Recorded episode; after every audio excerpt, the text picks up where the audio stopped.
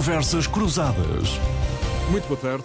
Miguel Alves, Nuno Botelho e João Loureiro em instantes na análise da atualidade, no final da semana em que um estudo do professor Carlos Antunes, comparando a atuação da ARS do Norte e as restantes administrações regionais de saúde do país, no período mais intenso da vaga de pandemia, no final do ano início deste 2021. Esse estudo, do professor Carlos Antunes, sugeria que ter-se-iam evitado 4.300 mortes.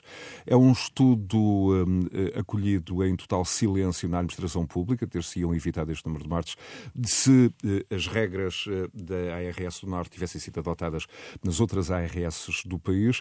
É um estudo que levanta questões sobre a forma como o Estado está organizado a, e a responder em momentos eh, de crise. É um tema para mais à frente neste Conversas Cruzadas, onde olharemos também para a ameaça inflacionista na Europa e para o que pode representar para Portugal. Mas vamos começar eh, pelo que alguns dizem ser o risco do centralismo do país colocar em causa o uh, desperdiçar de alguns uh, milhões do PRR. Autarcas, agentes de organizações empresariais, economistas têm vindo a alertar para os riscos da tentação dos grandes projetos e têm também proposto um outro modelo para que os próximos 20 anos não sejam dados como perdidos, como, num certo sentido, foram as primeiras duas décadas no que diz respeito ao crescimento da economia, que está virtualmente estagnada desde a entrada no século XXI e também com uh, previsões dos organismos internacionais uh, apontarem para que no final uh, da década Portugal só tenha atrás de si na União Europeia a Roménia e a Bulgária. Até a Grécia já terá recuperado da brutal crise de dívida soberana de 2011 e da pandemia e ultrapassado Portugal.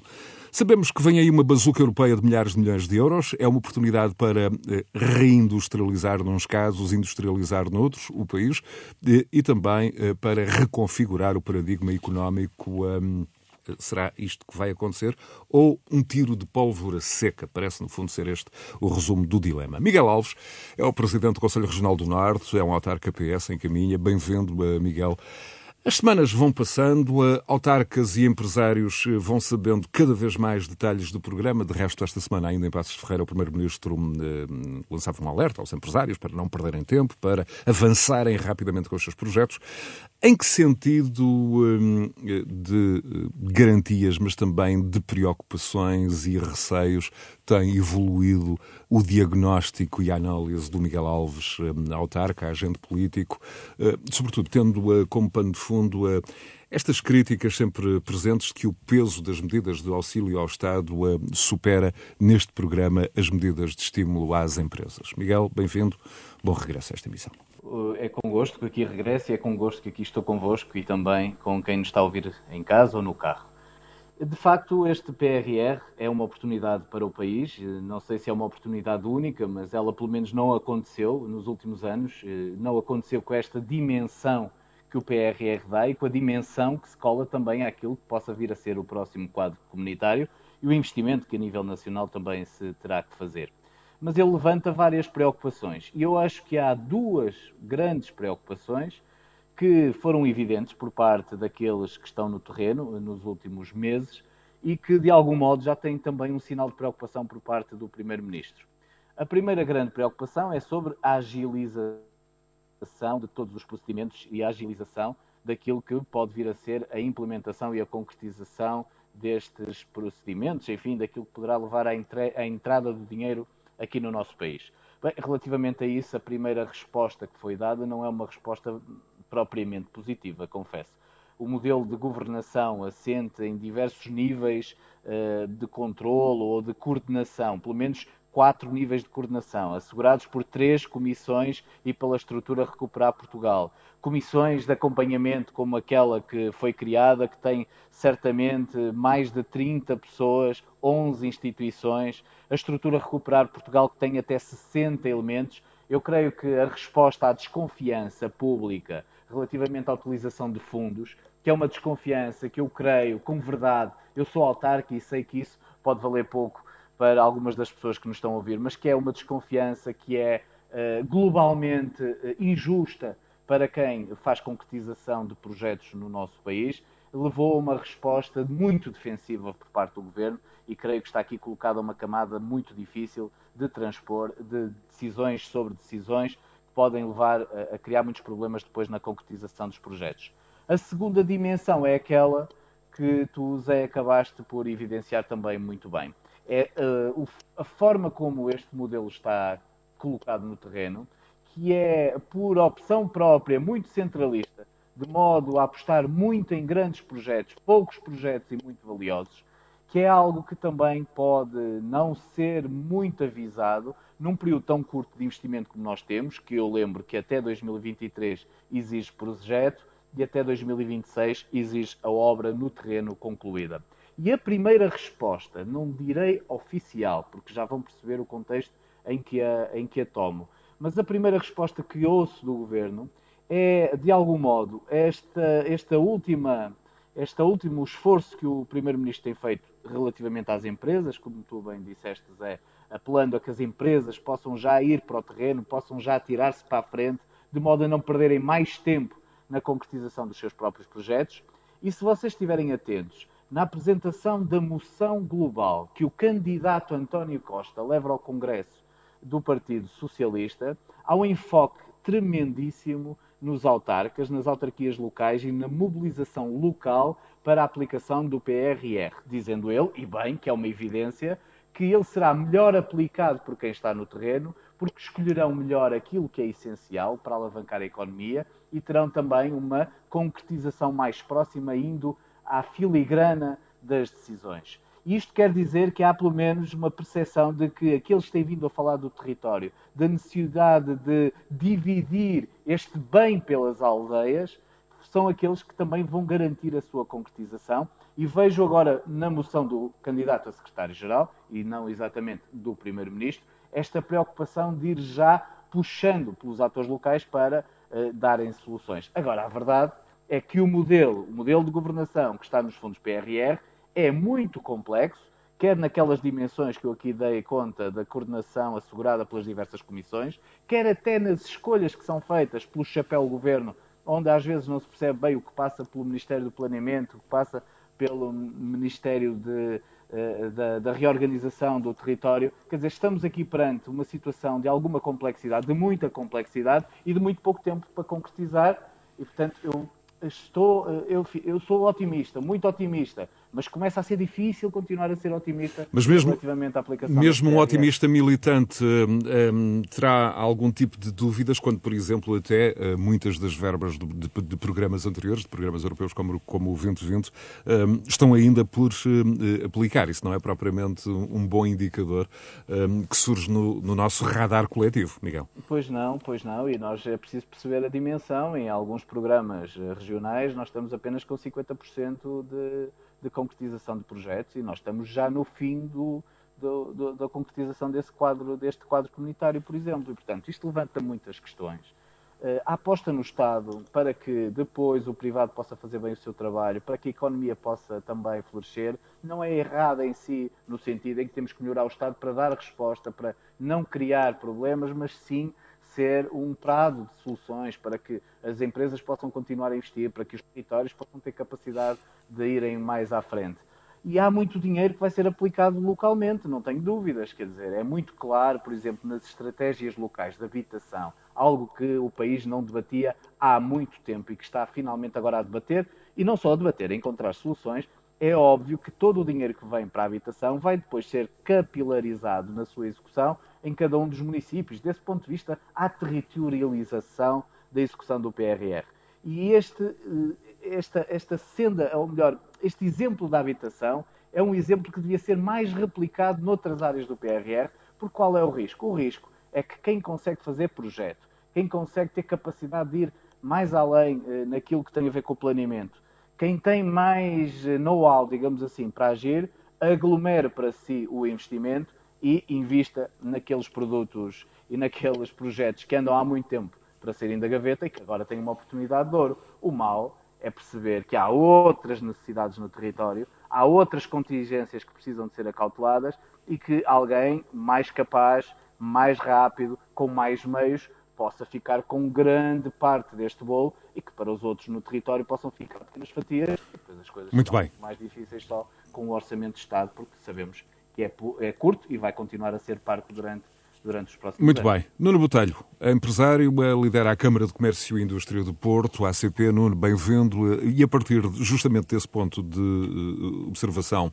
uh, privilegiado onde, onde te encontras, uh, não só capaz de produzir análise a partir da, da, da, condição de investidor, de agente económico, como de representante de um conjunto alargado de agentes económicos ativos na sociedade, como é que, um, desde a visão inicial, foi evoluindo nos últimos meses o teu processo de análise deste, deste plano, o PRR, até ao ponto em que nos encontramos. Nuno, bem-vindo. Muito boa tarde, boa tarde a todos, boa tarde ao Miguel, boa tarde a ti, José Bastos, e ao nosso auditório em particular, que nos ouvem por este país.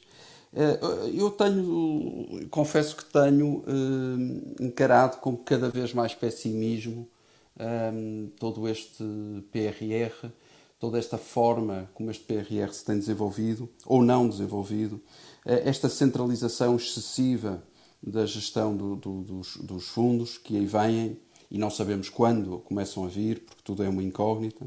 A forma como a economia portuguesa uh, tenta agora retomar e uh, aquele que é, diria eu, uh, uma área, aquela que é uma área que tem sido poupada à pandemia, que é o funcionalismo público, não tem sido solidário com todos os outros portugueses e, portanto, tem dado muito má conta de si ao anunciar sucessivas greves e a forma como o país não está a conseguir dar resposta a uma série de questões, porque há de facto agora uma, um funcionalismo público que resolveu fazer greve, depois de ter estado um ano em casa.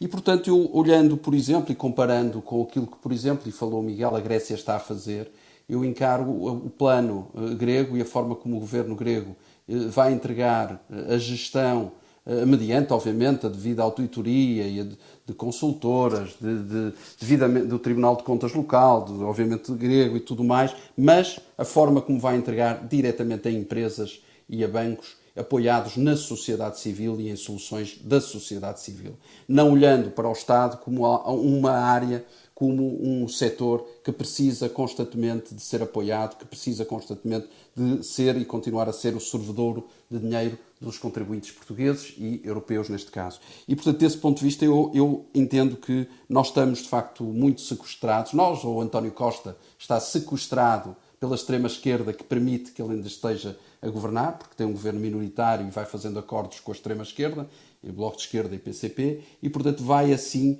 eh, engordando o Estado, engordando as clientelas para poder manter-se e perpetuar-se no poder. E é isso que os portugueses têm que ter consciência. Não é possível pagar melhores salários, porque a carga fiscal é a que é, absolutamente impossível de sair dela. Os empresários não conseguem investir porque não conseguem ter retorno de, de, das suas ações e estamos em plena pandemia a tentar sair disto mas temos, por exemplo, na área do turismo, elementos do CEF, inspectores do CEF que resolvem fazer greve numa altura em que deveríamos era abrir as portas e tentar, de facto, retomar a economia. E, portanto, são esses sinais contrários, são uh, centralização, e o Miguel já esmiuçou isso muito bem, já falou disso, vários níveis de decisão, com pessoas, todas elas muito capazes, de certo, todas elas muito competentes, mas que vão complicar o processo.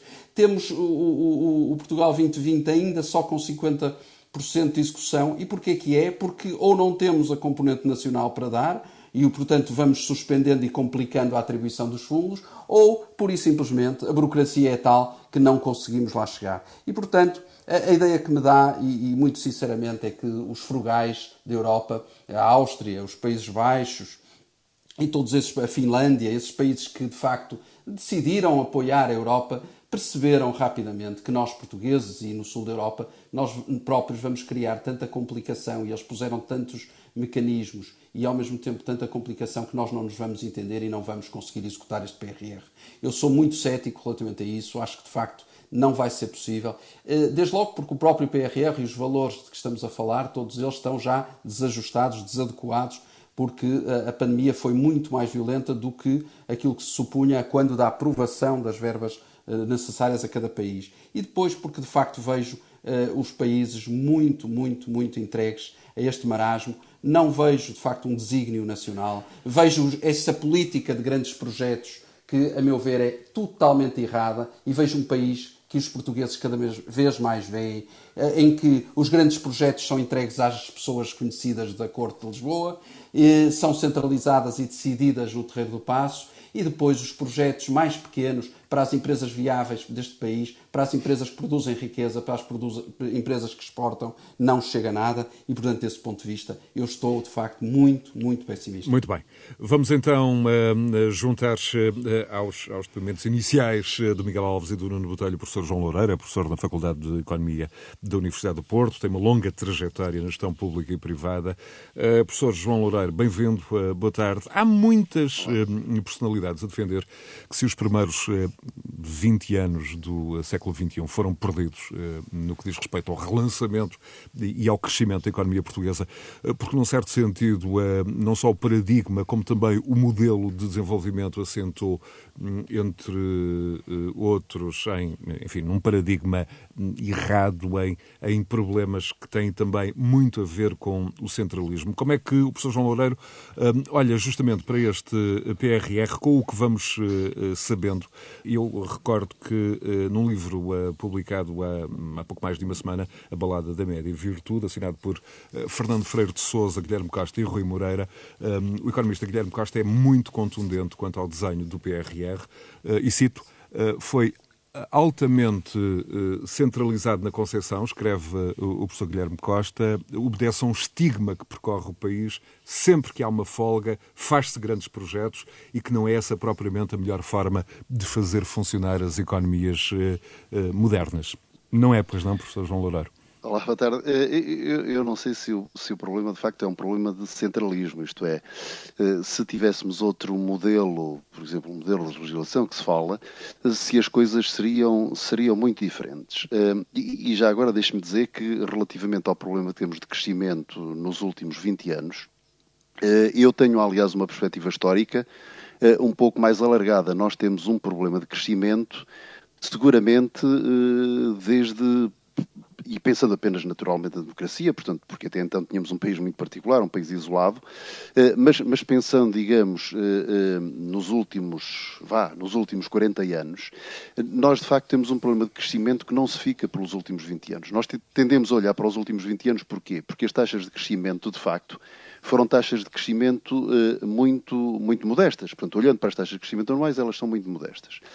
E, e depois, porque tendemos a fazer uma, uma comparação que, na minha perspectiva, uh, não é a comparação mais adequada, ou pelo menos a interpretação que se lhe dá não é a mais adequada. E tem é a ver com a integração na União Europeia no, na, na e, década Exatamente, é porque se nós, se nós, olharmos, de facto, para as taxas de crescimento de Portugal, eh, eu diria que, digamos, e desde os anos 70, eu diria que podemos uh, identificar ali uh, três períodos. Um é de fortes crescimentos económicos ali a partir de 77, 78, portanto, final da década de 70, mas que é um crescimento económico que tem que ver com o facto de, eh, logo a seguir à Revolução, conforme sabem, tivemos problemas no país, portanto, as empresas foram nacionalizadas, etc., uma grande quebra na produtividade, e, portanto, quando o, país começou a estabilizar em termos políticos e sociais, de facto, começou a produzir a partir de uma base que era uma base muito, muito reduzida, e, portanto, tivemos taxas de crescimento elevadas, e, bastante elevadas. Depois voltamos a ter um, um pequeno ciclo de taxas de crescimento muito, muito elevadas, na segunda metade dos anos 80. Isso teve muito a ver com a integração de Portugal na União Europeia e, portanto, com a entrada dos fundos comunitários. Portanto, de alguma forma foi Maná que caiu.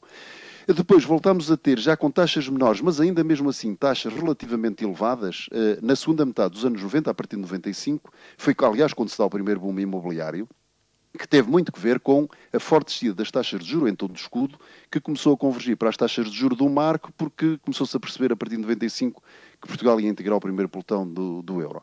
E, portanto, eh, nós tivemos crescimento, tivemos crescimento por, eh, eh, digamos, por estes, por estes três fatores, taxas de crescimento elevadas, e depois tendemos a comparar essas taxas de crescimento com as do, deste século. A questão é Mas que... Mas esse seu diagnóstico, isto ligado, esse seu diagnóstico histórico ainda agrava mais o problema, no fundo... Pois não, é porque eu queria... Não, mas eu estou a fazer este enquadramento histórico para ligar agora com a questão do, do, do plano de recuperação uh, uh, e resiliência. Porque normalmente, digamos, nós tendemos a olhar para estas coisas sem a tal perspectiva histórica e, e, e, portanto, o que é que aconteceu relativamente aos fundos comunitários, para pegar nesse exemplo, onde de facto a década de 80 é uma década de fortes taxas de crescimento e, portanto, basicamente aquilo que era expectável era que, eh, e, recordo que no final dos anos 80 houve, eh, foram criados uns fundos eh, europeus que se chamavam os fundos de coesão. E os fundos de coesão, na altura, eh, digamos, a União, então, as comunidades económicas europeias tinham 12 países e os beneficiários dos fundos de coesão foram quatro: Portugal, Espanha, Grécia e Irlanda. E qual era a ideia? Eram os países com o PIB, portanto, a avaliação era feita com base no PIB per capita, eram países com, digamos, menos de 3 quartos, 65% do PIB per capita médio e, portanto, foram ajudados para entrar, digamos, para criar as infraestruturas necessárias para entrar num processo competitivo com os demais e com o resto do mundo. Portanto, era expectável, digamos, no fundo, eu aliás costumo utilizar esta expressão para quando, quando refiro a este, a, este, a este período histórico de Portugal, era expectável que as sementes que foram lançadas através desses fundos comunitários nos anos 80 e princípios dos anos 90, digamos, caíssem em terra arável e, de facto, que posteriormente criássemos condições para ser um país competitivo e crescer depois eh, nos anos subsequentes.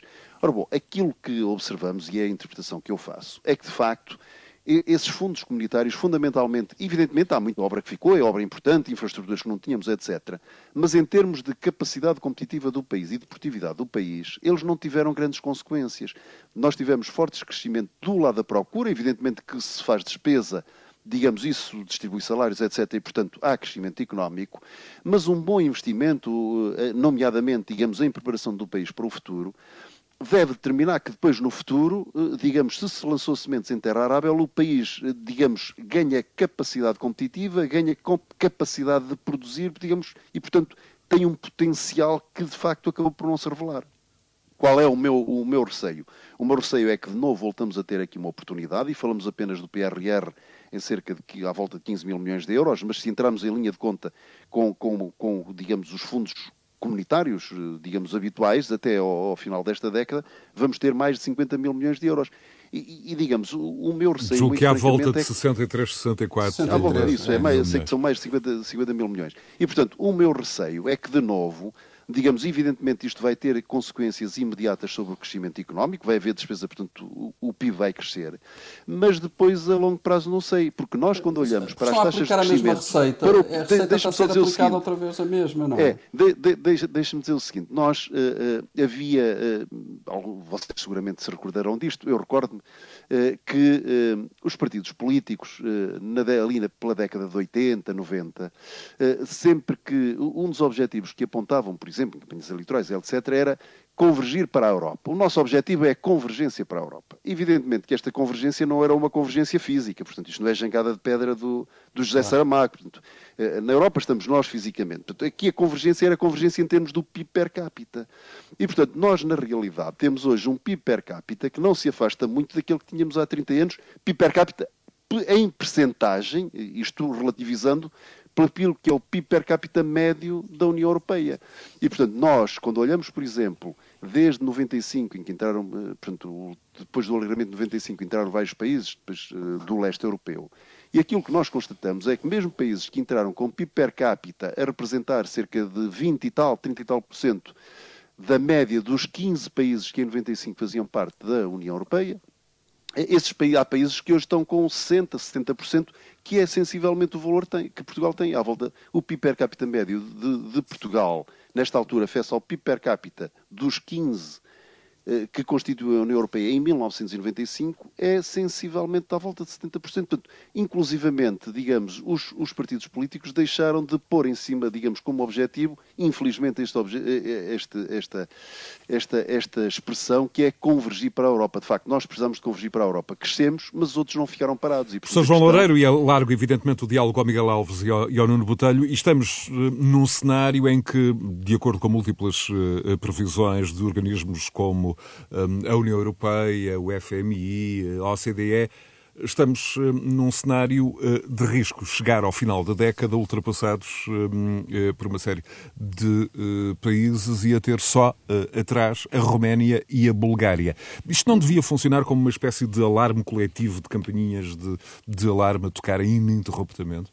Devia. Mas o problema é que nós estamos anestesiados e parece que toda a gente acha isto tudo muito normal.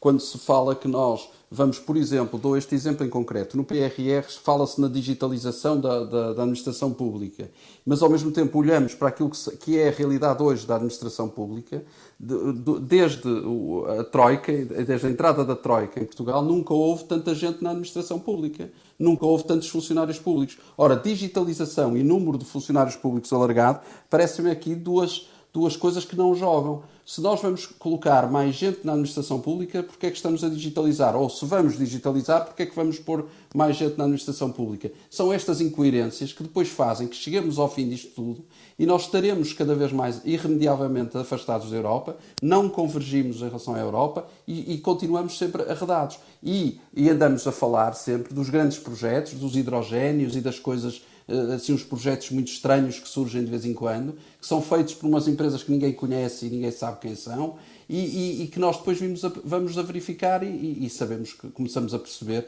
e, temos visto isso, basta ver as audições da Comissão Parlamentar de Inquérito do BES, do, do que se passou com os bancos, do que se passou com tudo isso, para perceber que de facto estamos num, num é que cenário que não, não, não, resulta. Nuno, e porquê é que temos esse cenário que não resulta? Orçamentos que, eh, após orçamento, eh, eh, prometem despesa produtiva que depois nunca é concretizada nunca é em detrimento de despesa estrutural.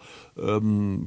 Porque, porque, de facto, o que se conseguiu e o que, neste caso, António Costa conseguiu foi anestesiar uma, uma, uma, um grupo de, alargado de portugueses que de facto vai votar, que são os funcionários públicos e os pensionistas e reformados, que com medo do papão de não terem reforma, de não terem o seu local de trabalho eh, eh, fixo e estável, uh, acenado pelas esquerdas, extrema esquerda, que de facto a direita vem aí, isto vai ser um problema, uh, saem de casa para votar. E a direita não tem conseguido, verdade seja dita, porque isto tem que também ser dito com todas as letras, a direita não tem conseguido, nos últimos anos, agregar nem hum. criar qualquer ideia para o país, nem qualquer ideia. No fundo, Mas, está tudo à espera de um Dom Sebastião que não aparece. E, e, e, enquanto o Dom Sebastião não aparece, António Costa vai governando. Mas, Nuno, na, na análise que fazemos ao momento Sim. presente, não temos também que introduzir o fator pandemia?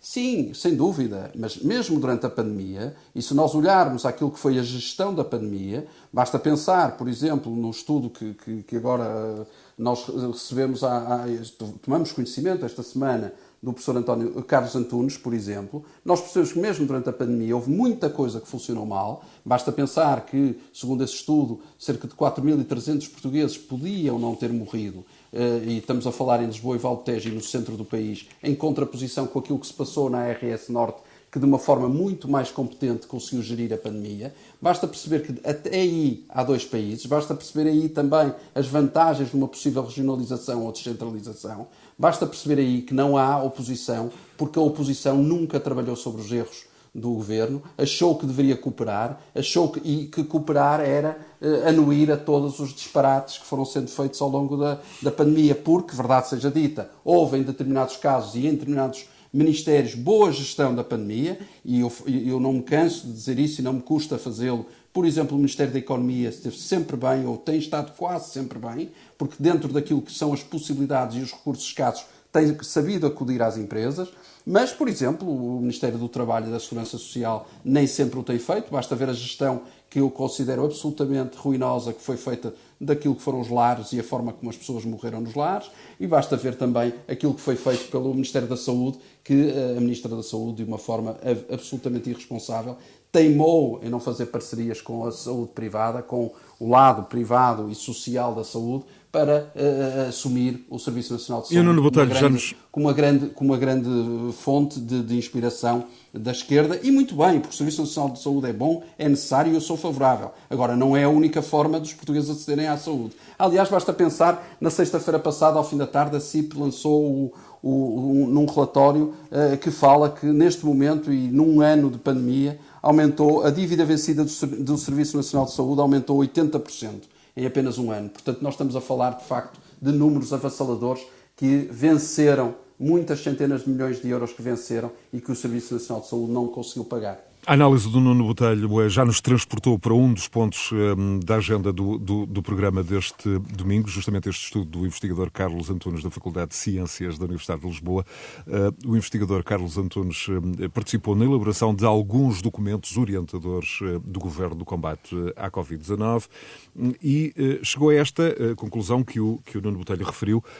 se todas as administrações regionais de saúde demonstrassem a mesma competência e eficácia da ARS Norte, poderiam ter sido salvas 4.300 vidas. Eh, Miguel Alves, João Loureiro, mesmo que este número seja discutível, mesmo que se considere que estas bastava conclusões... Ser um, bastava ser um. Justamente, eh, justamente, exijam até um estudo, enfim, mais aprofundado. Claro. Eh, a existência destes números, num certo sentido, a sugerir um, um, um Serviço Nacional de Saúde a duas velocidades, em si mesmo, Miguel e João Loureiro, suscitam uma reflexão um, que, enfim, não teve propriamente muitos contributos ao longo da semana, muito menos por parte de agentes da administração pública, muito menos do, do, universo da política, enfim, de todos os quadrantes. Como é que, como é que olham para este, para este estudo e, sobretudo, para a questão que ele levanta? Bem, eu permito-me olhar para este estudo até de uma maneira um pouco mais aprofundada, não no seu sentido técnico, mas mais no seu sentido político. Porque este é de facto um estudo que deveria ter merecido outro tipo de reflexão. Exatamente. E vejo até que as reflexões que existiram foram reflexões pela rama, se me permitirem isso. Ou seja, numa comparação muito muito uh, quase clubística, sobre... não é? Quase clubística. Sim, um pouco sobre regiões, sobre trabalho, uh, e eu creio que não é exatamente isso que está aqui uh, incutido neste, neste estudo, nem sequer esta ideia do SNS a duas ou a três velocidades. Eu acho que nós temos que olhar para aquilo que se passou, mas com a perspectiva do tempo.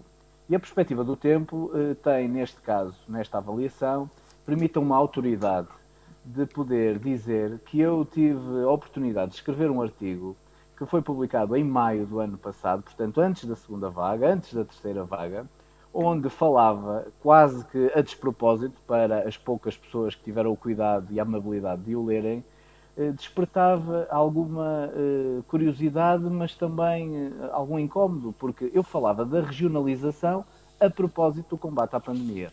Ora, ninguém queria saber de regionalização em maio do ano passado. Estávamos todos naturalmente focados na questão da pandemia. Miguel, permite-me verdade... permite, permite a, a, provocação. Ninguém queria saber nessa altura e quer saber agora. Nós sabemos que o Zeitgeist não é propriamente favorável a, a esse debate. O atual Presidente da República é tradicionalmente e historicamente um dos seus principais opositores. Ele recentemente até remeteu a, a discussão para depois das autárquicas. Um, e justamente nesse, nesse texto, é um texto, já agora permite-me eh, para conforto dos nossos ouvintes, dizer, é um texto com mais de um ano eh, publicado no JN e googlável enfim, passo o neologismo, uh, googlável com o título Regionalização em tempos de cólera, e até nesse texto o agente político Miguel Alves reconhece que a generalidade das pessoas não compreende a vantagem da regionalização no dia a dia dos portugueses. Provavelmente não compreendia em maio de 2020 e continua a não compreender no final de maio de 2021. Pois, mas eu não me quero sequer alongar sobre a temática, mas quero pegar na raiz desse texto. É que precisamente a propósito de um tema que era a saúde pública, que é a saúde pública, que ninguém ligaria à questão da regionalização, pelo menos num primeiro momento de reflexão, eu acho que nós temos mesmo que ponderar se a autonomia de meios, autonomia de escolhas e autonomia uh, financeira, naturalmente, por regiões, permite também dar melhor resposta àquilo que é uma pandemia que difere nos momentos, nas regiões, na geografia e também nas características de cada espaço. Ora, o que veio este estudo dizer, de algum modo, é que a capacidade que a ARS Norte teve, a propósito de, da terceira vaga da pandemia, de reagir de acordo com aquilo que já sabia e que tinha apreendido e de acordo com a sua tenue autonomia perante a administração central, marcou a diferença perante os burocratas que, sentados perto do poder, perto da administração central e à espera da ordem de quem mais manda, não tiveram a necessidade ou sequer o cuidado, não digo cuidado porque às vezes está aqui íncito, enfim, uma, uma valoração que eu não quero dar, mas uh, agiram com normalidade, com a rotina dos dias e não tiveram a experiência que quem está no Norte tinha tido nas primeiras vagas e sabia como reagir perante a necessidade de encontrar soluções para uma terceira vaga que se adivinhava a seguir ao Natal. E é por isso que aqui é fundamental que olhemos para o território, porque nós começamos a reagir a esta pandemia, se todos se lembrarem, fizemos um esforço, com uma testagem que não havia para todos e começou por uma ponta do país, enquanto todo o resto do país estava à espera de testagens massivas, com a centralização de compras dos equipamentos de proteção individual que fez com que os processos fossem muito pesados e se demorassem, e que, portanto, que autarcas de grandes autarquias, como é o caso de Cascais, e de Lisboa, todos se lembram, mas também do Porto, puderam reagir e comprar rapidamente um conjunto de, de, de, de equipamentos de proteção individual, de ventiladores, enquanto todos os outros esperavam de uma coordenação única que não estava a resultar e que levou a que o governo criasse as coordenações regionais que vieram a ser muito importantes a encontrar espaços de retaguarda, a encontrar centros de vacinação, a encontrar respostas específicas para os locais. E com isto o que eu quero Esses dizer... centros de, de coordenação uh, regional são o reconhecimento implícito uh, de, alguma, de alguma forma da virtualidade do modelo do modelo e o modelo que permite, com este estudo que o professor Carlos Antunes aqui nos, nos, nos coloca em frente, permite perceber que mesmo uma ARS Norte, que tem naturalmente limitações na sua autonomia, na sua escolha, consegue com a experiência adquirida de anos e anos de distanciamento relativamente à administração local, de encontrar soluções para os seus hospitais, para, sua, para as suas ACES, para as suas. De resto, Miguel Alves, há anos que se sabe, eh, há anos que quem segue este fenómeno da, da, saúde pública em Portugal, que sabe que quer a ARS eh, do Norte, quer hospitais, em particular como o Hospital de São João no Porto, conseguem mais eh, com os mesmos meios, de alguma meios. forma, de instituições congêneres. Essa experiência, com menos? E essa experiência, perdoe-me estar, então. este é um tema que me diz muito, essa experiência de trabalhar dessa forma, com menos meios, foi fundamental para encontrar soluções antecipadamente para a vaga que se adivinhava no inverno 2021. Claro. E, portanto, eu vou já concluir. O que este estudo, eu olho para o estudo do Carlos Antunes e mais do que ficar satisfeito com esta vantagem geográfica do trabalho feito a norte, e é muito evidente porque se percebermos nesse estudo o que vem dito, não é que no norte houve menos casos eh, de Covid-19 no pós-natal. Não, houve não. mais casos no norte do que houve em Lisboa e Val do Tejo. O claro. que houve uh, é que. Uh, Uma capacidade de antecipar. Muitos menos mortos, muito, muito maior capacidade para receber as pessoas nos hospitais, e isso foi graças a um trabalho de prevenção que foi feito, porque o facto de não haver eh, possibilidade nos hospitais de receber aquele número de pessoas, perante a incidência brutal que aconteceu, é que levou a que algumas pessoas, porventura, não tenham sido tão bem tratadas, tão bem acompanhadas, e o número de óbitos naturalmente aumentou. Digo e termino sobre esta matéria que este estudo, com aquilo que foi a evidência do percurso feito, e alguém um dia escreverá sobre o percurso feito ao longo do ano da pandemia, do ano e meio de pandemia, torna evidente que a capacidade que possa haver a nível regional de tomar decisões, de avaliar as características dos espaços, mais serviços, mais indústria, mais verão, ou melhor, mais férias, menos férias, mais gente, menos gente, é fundamental para o sucesso das medidas aplicadas. Por isso é que escrevi aquele tema, aquele texto sobre regionalização em tempos de cólera, foi há um ano, creio que ainda está atualizado, e se misturarmos aquele texto com este estudo do professor Carlos Antunes, temos aqui margem para podermos debater de facto a regionalização, que tem como os caracóis, e agora termino mesmo, os, os caracóis levantam uh, os corninhos, não é? Quando aparece o sol. E está a aparecer o sol, e a verdade é que começam a aparecer aqui o Presidente da República, teve aqui no Minho, curiosamente, curiosamente aqui no Alto Minho, eh, declarações muito interessantes sobre a questão da regionalização, colocando-a para depois das autárquicas. O candidato a Mas só, do só depois do, do contacto depois uh, muito próximo com, com, com, com o autarca Miguel Alves, ou, ou mesmo antes uh, desse momento? Coincidiu, quero acreditar, que o facto de ter estado aqui comigo, de ter jantado comigo e de poder ter estado também na nossa região e falar com outros autarcas e outras pessoas, também terão sensibilizado o Sr. Presidente da República para a necessidade de haver alguma autonomia e divergimos um pouco sobre como se alcança essa autonomia, mas que essa autonomia é fundamental para tomar melhores decisões para ir Miguel, mas antes, mas antes de ouvir o professor João Loureiro, antes de ouvir o professor João Loureiro, uh, mas antes uh, de haver um poder efetivo, legitimado de alguma forma, democraticamente na, nas urnas, vai ser muito, muito difícil avançar, a não ser no plano das, das, novas narrativas, das novas ideias. De resto, no livro que referi há pouco, enquanto não, não existir hard power, eh, este, este eixo, digamos, eh, precisa de, de mais soft power e nem sequer soft power vai existindo nesta altura.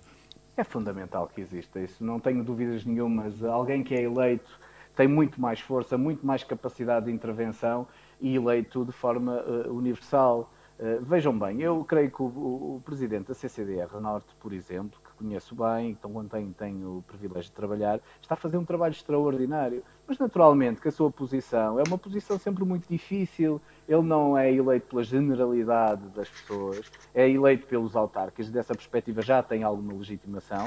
Isto são caminhos que vamos ter que percorrer e creio que neste momento já não há outro a percorrer. E vai oh, ser Miguel, fundamental a avaliação que fizermos deste mandato para podermos caminhar para uma legitimação política, que é isso que dá força depois na comunicação e desse ponto social. De vista, oh, Miguel, desculpa interromper-te, mas e desse ponto de vista, a região norte tem dado bons exemplos até de união, mesmo quando há divergência político-partidária.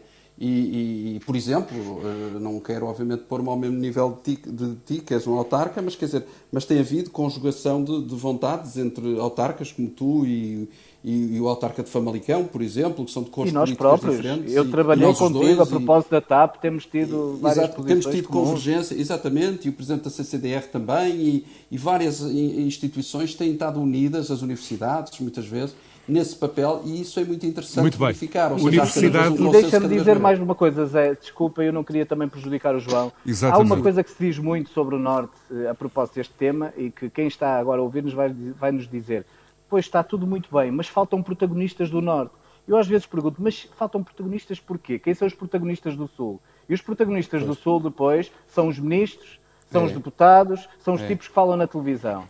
E eu digo, bem, mas nós não temos ministros no Norte, os deputados também estão lá no Sul, e os tipos que estão na televisão, normalmente, normalmente, são pessoas que têm, eh, enfim, a sua visão também centralizada a partir de Lisboa. É assim. Exatamente. Portanto, é. os protagonistas existem, mas é preciso dar voz aos protagonistas. Aqui a Renascença está a dar voz a estes protagonistas. Na parte que me cabe, sei que não faço eu, nem quero, nem consigo ter a qualidade de muitos outros, mas a verdade é que os protagonistas existem. Agora, um protagonista a gritar ou a falar muito bem com uma oratória de Cícero no meio do monte sem que ninguém o ouça, é um protagonista que não existe. Não é? Mas não deixa de não ser um exercício de soft power. Há pouco a palavra universidade uh, foi, foi uh, a password para, para o João Loureiro. Sim, sim, um, era, era a João Loureiro, exatamente. Na administração pública, como na esfera privada, dar autonomia e responsabilizar quem está no terreno uh, ajuda à obtenção de resultados. Ponto.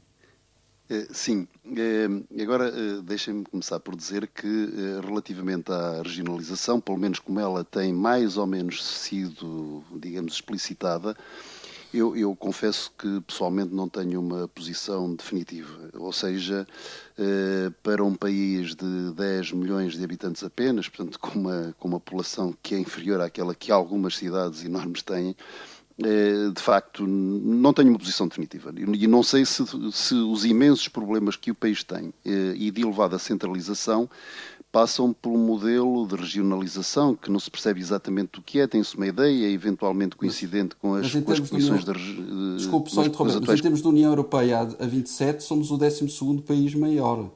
Portanto, Sim, está bem, está bem. Eh, Temos, é? há, há, muitos países pequeninos. Há, há realidades dizer, vamos, diferentes.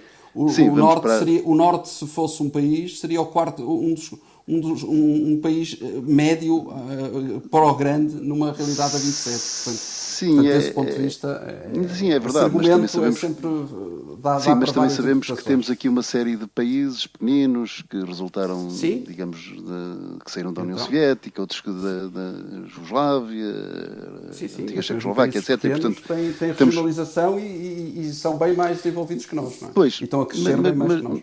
Mas o que eu quero dizer é, relativamente ao modelo em si, eu não tenho uma, uma posição. Ou seja, eu não, não consigo dizer se sou a favor eh, ou contra enquanto não me for apresentado algo de concreto. E, mas em relação aquilo... à, à, responsabilização e... de quem está no terreno e pois, ao grau pronto, de é, autonomia, é, é, é, ao princípio ponto, é favorável. É, era, sim, sem dúvida. E, portanto, e, e o tema, eh, independentemente, digamos, da forma como se aborda dar eficácia às entidades públicas, eficácia e eficiência às entidades públicas, espalhadas naturalmente por todo o país, eh, e, eh, consequentemente, dessa via, por essa via, ajudar a eficiência a eficácia do, do setor privado, eu, eu, acho que há, e isto a propósito deste estudo que foi referido, e de facto temos aqui um desempenho claramente diferenciado quando se compara aqui ao nível da saúde, digamos, a RS Norte e depois o estudo compara, digamos, com, com, com o Centro e Lisboa e Val do Tejo, e de facto temos aqui um desempenho claramente distinto, olhando para alguns indicadores, e que são indicadores relevantes, nomeadamente a forma como evoluiu número de pessoas que ficaram infeccionadas, que faleceram, etc. Mas, mas o que eu entendo é que o grande problema, uh, ou um problema grande que nós temos, é que é a forma como fazemos orçamentos, como fazemos o orçamento do Estado. E porquê? O, o nosso orçamento é fundamentalmente um orçamento financeiro e, portanto, feito numa base incrementalista, em que basicamente pega-se no orçamento anterior e depois, com critérios que muitas vezes não percebemos sequer como é que são, acrescenta-se algumas rúbricas, abate-se notas, etc. E, portanto, na realidade, nós não temos algo que tem outros países, que é uma orçamentação que é informada pelo desempenho, isto é, em paralelo com a existência da parte financeira do orçamento, serem fixados objetivos, mas objetivos quantificados, métricas, portanto, aquilo que se chama orçamentação uh, informada pelo desempenho, em que, no fundo, uh, se deverá perceber comparando o desempenho das diferentes instituições públicas, e aqui seria o caso, pegando neste exemplo, porque é que umas tiveram um desempenho, outras tiveram outro. E depois a própria avaliação das pessoas ser feita em função, digamos, desse desempenho. Portanto, mas não é isso que acontece, ou seja, independentemente, e isso acontece em geral no, no, no setor público, digamos, existe uma remuneração para qualquer docente, para qualquer médico, eh, e é igual independentemente, digamos, da qualidade do desempenho. Ora, não é isso que nós eh, observamos, por exemplo, no setor privado, onde, de facto, digamos, há a identificação de, claro, dos que têm melhor desempenho, dos que têm pior desempenho e há um tratamento adequado, até por uma questão, digamos, de desincentivo. E, portanto, eu penso que uma das formas, e enquanto não tivermos outro tipo de solução, e esta será sempre necessária, independentemente de termos um governo nacional ou, ou, ou, ou governos regionais, o que seja, eu acho que a questão, o tema uh, desta orçamentação que é acompanhada por indicadores de desempenho que são efetivamente observados, em que há comparações, onde temos estándares internacionais, etc., é algo que há muito tempo, e aliás a OCDE já o propôs para Portugal há alguns anos, houve uma tentativa de o fazer ali por 2007, 2008, mas, mas, mas não se avançou, as coisas foram para a gaveta, e eu acho que isto é absolutamente fundamental. Relativamente à regionalização em si, portanto, eu talvez da minha parte aqui para encerrar um bocadinho o tema, eu, eu, eu, confesso eu confesso que tenho aqui um receio que é o seguinte: eu acho que há aqui um tema cultural, que é o tema da centralização. Ou seja, quem tem o poder, digamos, tendencialmente centralizou. E a pergunta que, digamos, e a, a tese que, eu, de que uma ovelha não se tosquia a ela própria. Exatamente. E, portanto, a, a, a, questão que eu coloco é se eventualmente, digamos, se se pensa que a solução passa pela tal regionalização, eu pergunto se, se esta questão cultural que é, no fundo, digamos, basicamente tentarmos resolver os problemas que estão ali mais próximos de nós, não levaria a que, se calhar, digamos, os principais beneficiários, digamos, de um governo regional não fosse efetivamente, sei lá, se pensarmos no Porto, se não fosse basicamente, não seria basicamente a cidade do Porto, ou no centro não seria basicamente a cidade de Coimbra, e, e depois os limites, digamos, da, da região Sim. era o que calhasse. Oh, oh, e, portanto, desculpe, só não sei, não sei, isso, não sei, dito, francamente não sei. É, conforme eu comecei por dizer, eu sobre isto, sobre, o, digamos, a regionalização, não tenho uma posição definitiva. Uma Agora, intervenção muito breve, dizer, Nuno. Há modelos, Sim, há abordagens... Dito, só mais chega, isso tem sido dito relativamente à questão do Porto, por exemplo, querer ser capital da região norte. Isso tem sido dito ainda na passada quinta-feira estive numa cerimónia onde esteve presente o Presidente da Câmara do Porto e falou-se de regionalização e ele disse publicamente que enquanto ele for, por exemplo, Presidente da Câmara Municipal do Porto, o Porto e se a regionalização avançasse, o Porto nunca seria capital de região nenhuma. E, portanto, desse ponto de não há aqui essa, é, não há qualquer, qualquer ideia desse aspecto. Aliás, o Miguel esteve presente em Bragança, como eu, na reunião que reuniu inúmeros autarcas da região. Isso também ficou muito claro em todas as palavras, quer, obviamente, do Presidente da Câmara do Porto, mas isso foi claro, claro para todos que esse não é o objetivo que está aqui Sim, em cima mas, da mesa. Mas e eu agora... acho que a regionalização tem que tornar isso expresso, porque claro, senão claro, claro, resulta sempre esta dúvida. É, é, uma questão cultural. É, é uma questão cultural. É e agora, um dos temas de que pouco se fala em Portugal, seguramente com exceção de algum noticiário económico, eh, não está propriamente a abrir jornais televisivos ou radiofónicos ou a dominar as manchetes, e que se resume a uma pergunta que eu uh, uh, endereço ao professor João Loureiro. Devemos ter medo uh, da inflação? Na Europa, nos Estados Unidos, em Portugal em particular, eh, porque aparentemente, eh, de repente, todo eh, o universo dos investidores estão em pânico com a inflação, hum, com o iminente ou apressado aperto da política monetária. Há razões para, para, para temermos? Vamos lá ver, não tem sido uma preocupação. É um animal que tem dado bastante adormecido nos últimos anos, por razões diversas. Eh, de facto, foi um tema que começou a suscitar algumas preocupações pelo facto de, eh, nos Estados Unidos, em abril, portanto, a inflação ter vindo a aumentar, mas em particular em, em, particular em abril, a inflação homóloga ter sido 4,2%, que é um valor extremamente elevado. Eh, na Europa os valores são mais baixos, portanto a inflação está em 1,6%, apesar de tudo ter vindo a aumentar, mas são bastante mais baixos. E, e, portanto, de facto, eh, aquilo que aconteceu foi que há alguns receios de que, eventualmente, digamos, a inflação possa surgir, possa surgir de novo.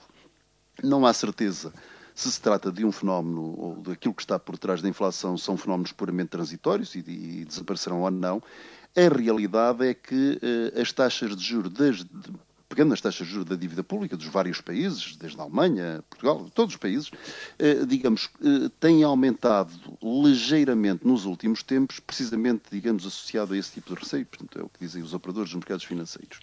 Vamos lá ver, eh, se é um risco um, iminente, um risco existe, um, e, e, em particular, um, eu acho que pode haver uma situação que eventualmente, espero que não se concretize, mas que potencialmente poderia ocorrer e, portanto, gerar uma inflação um pouco mais duradoura.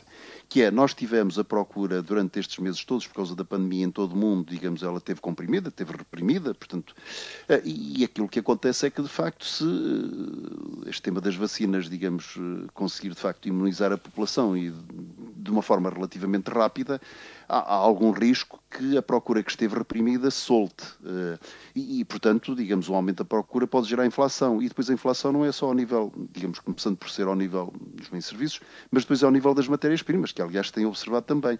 E, portanto, depois podemos Justamente, há um grande estrangulamento nesta altura que se nota no fornecimento de várias matérias-primas. Exatamente, em muitas matérias-primas e alguns, e alguns produtos intermédios, fala-se muito dos chips, etc. E, portanto, digamos, este risco existe. Qual é o problema, e para, para, para terminar, talvez, eh, falando aqui do, do, e, focalizando em. Justamente, os problemas para Portugal, antes de ouvirmos o, o, é, Nuno o, e o Miguel. O problema que eu, que, que, eu vejo principalmente é o seguinte: é que se tivéssemos inflação, se, se, digamos, se a inflação surgisse, inevitavelmente, aliás, é o compromisso do Banco Central Europeu, está nos estatutos, está nos estatutos, da, está nos estatutos do Banco Central, portanto, está da União Europeia, é que o Banco Central Europeu tem fundamentalmente como uh, objetivo garantir a estabilidade de preço e, portanto, não deve que, que a inflação. Mas reconhece que, que os próprios, os próprios bancos centrais vão estar divididos entre travar essas eventuais ameaças inflacionistas e apoiar a recuperação, a retoma da economia, lá, sem isso, pressionar isso, os governos em questões tão, tão sensíveis quanto a dívida são, pública, não é? E sim, no caso português, difere. então.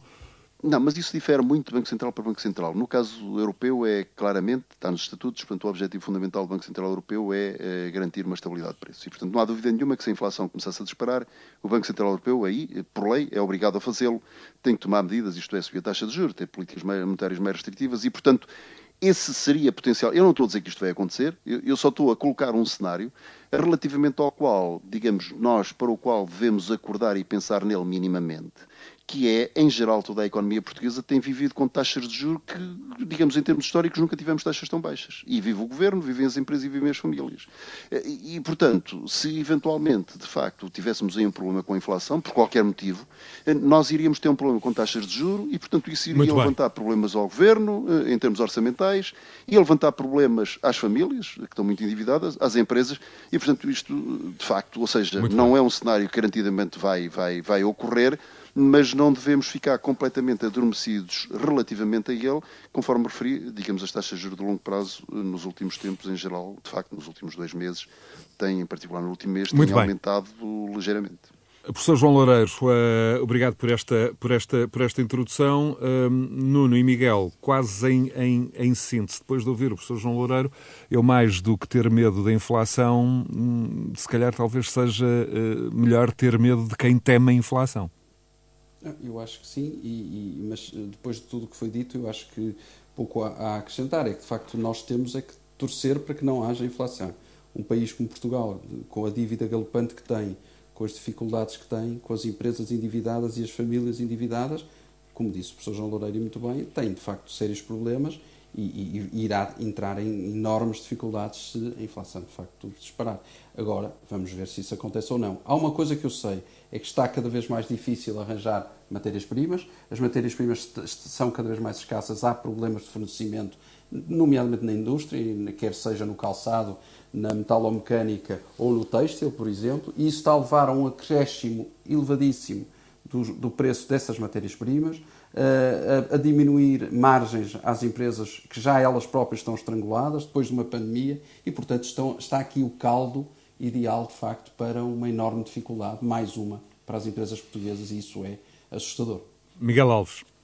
Sim, muito rapidamente também, naturalmente, que este é um cenário, é um cenário possível, ainda não é um cenário provável, e é um cenário que naturalmente terá um grande impacto naquilo que é a ação económica e política dos diversos governos. Em Portugal tem um impacto uh, ao quadrado, porque de facto somos um país muito endividado, com uma dívida pública e uma dívida privada bastante acentuada. Este sistema está neste momento mais ou menos esquecido, ou pelo menos está num segundo plano, porque o que é necessário é recuperar a economia uh, e o que é necessário é voltar a pôr uh, o nosso país nos carris mas talvez isso justifique, por exemplo, que o governo, neste momento, relativamente ao que é a capacidade e a possibilidade de contrair empréstimos no conjunto do plano de recuperação e resiliência, não o queira fazer, já prevendo que a Exatamente. acumulação de dívida, a acumulação também dos juros a pagar, do serviço da dívida, possa ainda ser pior eh, para enfrentar aquele que é um monstro que está agora numa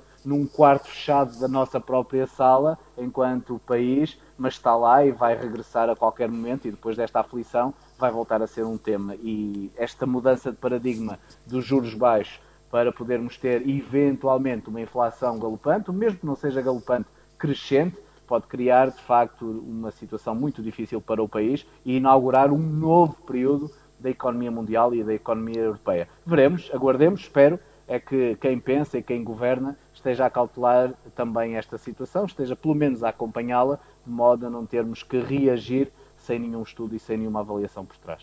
Miguel Alves, Nuno Botelho e João Loureiro em mais um Conversas Cruzadas, disponível a qualquer hora em rr.sab.pt e também na sua plataforma favorita de alojamento de podcast, seja ela o Spotify, o iTunes ou o Google Podcast. Continuação de bom fim de semana. Conversas Cruzadas.